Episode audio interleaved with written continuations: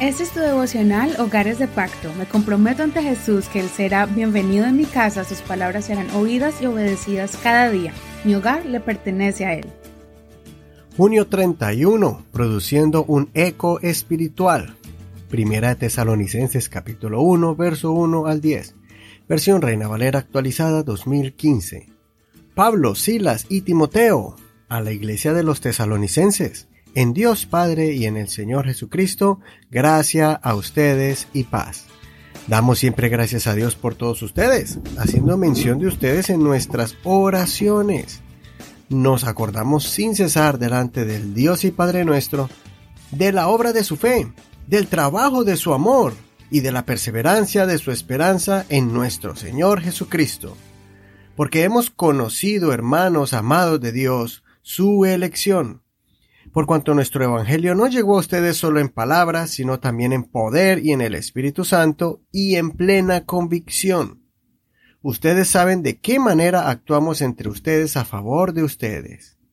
También se hicieron imitadores de nosotros y del Señor, recibiendo la palabra en medio de gran tribulación, con gozo del Espíritu Santo de tal manera que han sido ejemplo a todos los creyentes en Macedonia y en Acaya, porque la palabra del Señor ha resonado desde ustedes, no solo en Macedonia y en Acaya, sino que también su fe en Dios se ha extendido a todo lugar, de modo que nosotros no tenemos necesidad de decir nada, pues ellos mismos se dan cuenta de nosotros la buena recepción que tuvimos por parte de ustedes y cómo ustedes se convirtieron de los ídolos a Dios para recibir al Dios vivo y verdadero, y para esperar de los cielos a su Hijo, a quien resucitó de entre los muertos, a Jesús, quien nos libra de la ira venidera.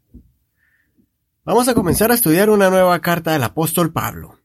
La iglesia de Tesalónica es una iglesia muy bonita, con una fe fuerte. Una de las razones por la cual esta iglesia se mantuvo firme fue porque tuvo que desarrollar un espíritu de valentía para poder soportar las diferentes pruebas y dificultades que había en esta ciudad. No solamente venía de parte de los nativos, que practicaban diferentes clases de religiones y adoraban muchos ídolos, sino también de parte de los judíos que por todas partes rechazaban el mensaje del Evangelio y no querían que los judíos se convirtieran al cristianismo, abandonando el judaísmo. Esta iglesia era muy amada por el apóstol Pablo por la forma en que ellos abrazaron el Evangelio. Es muy posible que ellos hayan abrazado el Evangelio de esta forma tan admirable y ejemplar debido a que ellos fueron testigos de la forma en que Pablo y sus colaboradores sufrieron por llevarles el Evangelio. Ellos aprendieron el valor de este mensaje de las buenas nuevas de salvación por medio de las cicatrices de las heridas causadas al apóstol Pablo y al ver la multitud de ciudadanos creando una turbia para sacar de la ciudad a los predicadores, acusándolos falsamente de estar en contra del César. Si quieres aprender más de los comienzos de esta iglesia, lee el capítulo 17 de los Hechos. Como hemos aprendido, el apóstol Pablo siempre reconoce las cualidades especiales de cada iglesia en la forma en que han aceptado el Evangelio y de cómo han crecido y madurado en el Señor. Los tesalonicenses se caracterizaron por haber desarrollado la habilidad de transmitir el Evangelio con su ejemplo. Ellos se encargaron de seguir al pie de la letra las enseñanzas del apóstol Pablo y de los pastores que los guiaban por el camino del Señor. Se destacaron en el servicio a los santos de Dios de forma tan efectiva que en las demás iglesias de la región se hablaban de las acciones de amor y de los dones del Espíritu que se movían en esta iglesia las ofrendas que daban, el apoyo a la obra misionera, la dedicación al crecimiento del reino de Dios y, en general, el fruto del Espíritu era evidente en los cristianos de Tesalónica.